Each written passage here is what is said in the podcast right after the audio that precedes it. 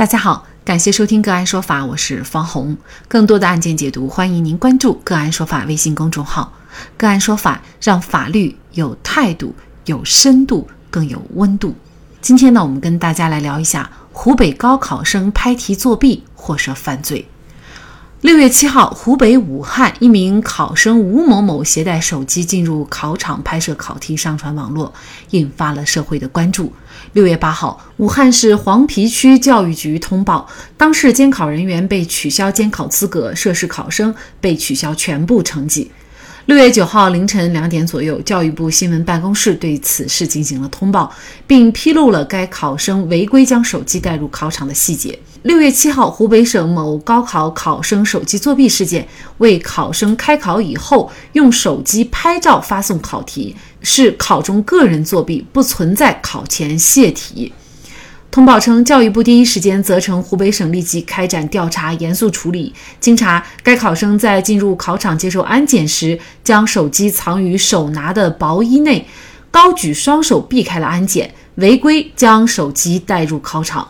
考中将手机藏于草稿纸下拍题，于开考四十六分发至某培训机构寻求答案，未获。考生已承认作弊行为，目前该生已被取消所有成绩，并将按。国家教育考试违规处理办法等规定严肃处理，以儆效尤。同时，撤换监考人员，加强监考力量。涉事监考人员已经由纪检监察机关进一步调查。教育部再次向各地提出要求，进一步加强后续考试的考场监管，严肃考风考纪。同时，要求湖北省招生委员会组织教育、公安、纪检监察、无线电管理、市场监管等部门，进一步对作弊考生、涉该考点的失职失责人员和相关机构进行全方面、全过程、全链条彻查，依法依规严惩严处，坚决维护高考的公平公正。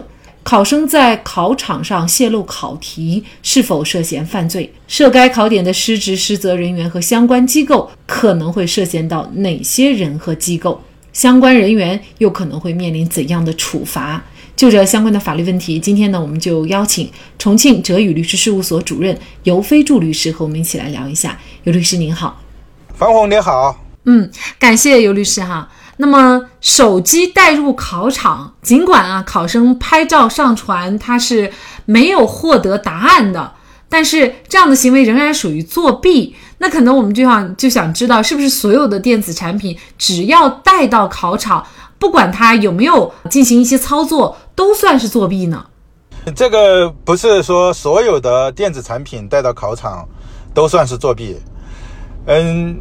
根据国家教育考试违规处理办法的规定，它必须是携带具有发送或者接收信息功能的设备的，才可以认定为考试作弊。一般的，如果不具有发送和接收功能的设备的话，带入考场就不应当认定为考试作弊。有发送功能的，可能在我们理解就是。像手机或者是这种平板哈，这种可以跟外界能够上网联系的，甚至是比如说 电话、手表等等啊，只要把这些东西，其实你带进考场，不管你有没有使用它，你哪怕全程关机，呃，这个也算是作弊是吗？对的，因为这个国家教育考试处理办法的规定第六条的规定，它只要是携带了这样的一种设备，具有。发送和接受信息功能的设备，只要携带了这种设备，都应当为认定为考试作弊。那就不管你是否利用了这个工具来进行了一些违纪或者说违规的行为，那就不管，只要你携带了带入了考场，就是呃作弊。而且呢，他这个案件当中啊，还特别的是，他不仅仅带入考场，他还拍照上传发到网上。高考考题啊，应该是属于国家机密了啊。像他这种把高考的考题上传到网上，又是否构成，比如说泄露国家秘密罪呢？呃，不构成。为什么不构成呢？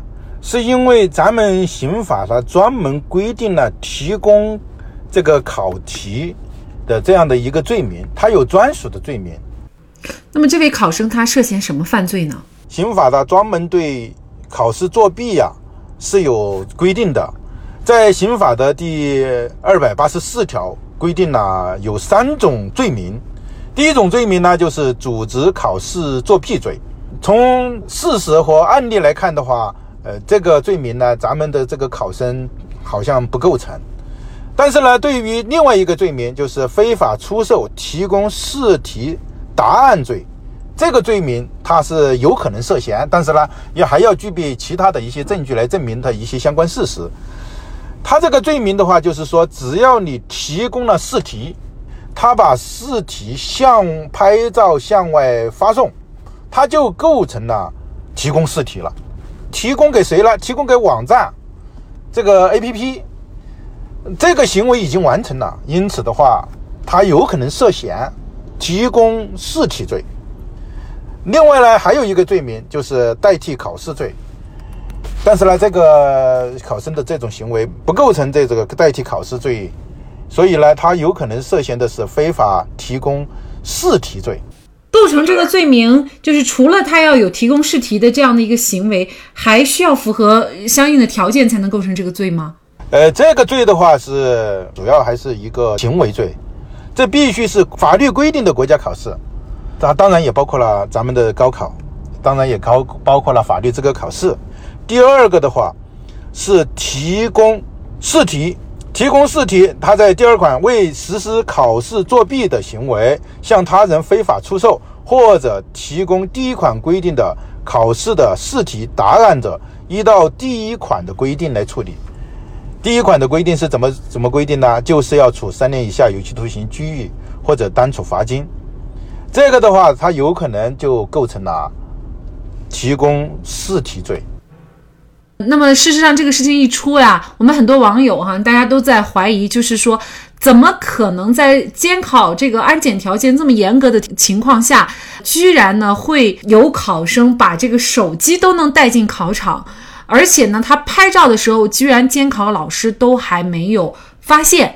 那么现在呢，涉事的监考人员呢，也是正在接受纪检监察机关的调查。那您觉得他们可能会面临怎样的处罚呢？哦，这个的话，如果说是调查有事实依据，是属于有组织的，或者说是多人的共同的作案的话，或者说共同的作弊的话，那么他们有可能面临以下的处罚：第一是纪律处分，第二是停止参加国家考试工作，由教育考试机构和其所在的单位视其情节轻重。分别给予相应的行政处分，并调离考试的工作岗位这样的一个处分。第三个处分呢，就是有可能涉嫌呢违反《中华人民共和国治安处罚法》的规定，那么这种情况是由公安机关来进行处理的。那么第三种就是最严重的了，就是构成犯罪的话，由司法机关追究刑事责任。因此。如果是共同犯罪、协同作案，大家一起作弊，他们就有可能面临这样的一些处罚。那另外，我们看到教育部的通报当中呢，也提到要求湖北省招生委员会组织教育、公安等各个部门呢，进一步的对作弊考生，还有涉该考点的失职失责人员，还有相关机构进行一个全方面、全过程和全链条的彻查。那么，您认为可能牵涉到的人和机构会有哪些呢？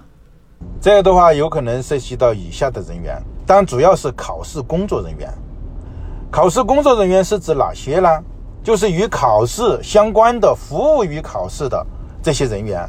那么它包括了监考的人员，还有监考老师，还包括了安检人员，还包括了就是提供器材，也就是说那个手机的这些人员，还有就是有可能涉及到出售或者安装屏蔽设备的，或者安检设备的。这样的一些人员，还包括了这些当这些人员的相关负领导责任的一些人员，就以上人员就有可能牵涉到里面。但是具体的话，还是要看证据来证明，还是要根据实际的情况和实际的事实来进行区分，来进行认定。那应该说，每年的高考啊，我们都会有相应的涉及高考的一些。犯罪行为，那通常情况下，在高考这个期间，呃容易涉嫌犯罪的行为会有哪些呢？其实最容易涉嫌犯罪的有三种罪名，第一就是组织考试作弊罪，这个行为的话是在法律规定的国家考试当中组织作弊，就是有组织的、有多人的一起来进行作弊的这样的一种情况，这样的一种行为就构成组织考试作弊罪。第二种呢行为呢就是出售试题。在考试前卖试卷，或者说是提供试卷，他不卖，但是呢，他把这个试卷呢拿给一些考生，或者说拿给一些相关的考试有关的人，那么这种情况他就构成了出售提供试题罪。还有一个行为呢，就是提供答案。不但一些人他是提供试题，另外呢一一些人呢，他就是为了作弊来提供试题上的答案，提供或者是出售答案，这些行为也要构成犯罪。好，这是第二种情形，也就是说非法出售提供试题答案罪。第三种呢行为就是代替考试罪，也就是说替考，这个的话理解起来比较简单，它具体的规定是。代替他人或者让他人代替自己参加考试的这样的一些行为，它的处罚是三年以下的有期徒刑或者拘役，并处或者单处罚金。如果情节严重的话，将会处三年以上七年以下的有期徒刑，并处罚金。因此的话，奉劝这个高考学子以及相关的人员，不要在高考的时候。进行一些非法的行为，进行一些作弊的行为，否则的话，法律是不会饶恕这样的人的，会依法严惩的。这确实是需要我们广大的考生提高相应的法律意识啊！而且呢，学校在考前呢，也应该对这方面的一些法律风险给大家做一个提醒。因为高考它是全国大考，它不同于你平时在学校的各种模拟考、升学考都完全不一样啊！所以呢，高考考场的。作弊，或者是呢这种拍照等等的，呃，提供试题啊或者答案等等的行为呢，它就会是涉嫌犯罪。但是你平常的这种小考，可能你会觉得只是一个学校的内部处罚就行了，但是在高考的考场上，那就是完全不一样的了。对，这样不要存在着侥幸心理。我认为的话，一定要遵守相关的规定和法律。存在着侥幸心理的话，很容易。被发现，你看这次不就被发现了吗？应该说，这名考生将手机带入考场的方式并不高明，拍照上传的操作也并非隐秘。然而，从安检到监考到网络屏蔽，竟然都没有把住关。高考被认为是最公平的考试，考生在成绩面前人人平等。如果没有公平平等的环境，显然这会伤害每一位寒窗苦读多年的考生以及他们的家庭。因此，相关工作人员必须要尽职尽责。掉以轻心，则意味着巨大的法律风险以及危害后果。在这里，再一次感谢重庆哲宇律师事务所主任尤飞朱律师。那更多的案件解读以及呢我们的线上视频讲法内容呢，欢迎大家关注我们个案说法的微信公众号。另外，您有一些法律问题需要咨询，都欢迎您添加幺五九七四八二七四六七。这部手机号的微信号向我们进行咨询，我们会将您的问题转给我们专业资深的律师进行解答。好，感谢您的收听，我们下期节目再见。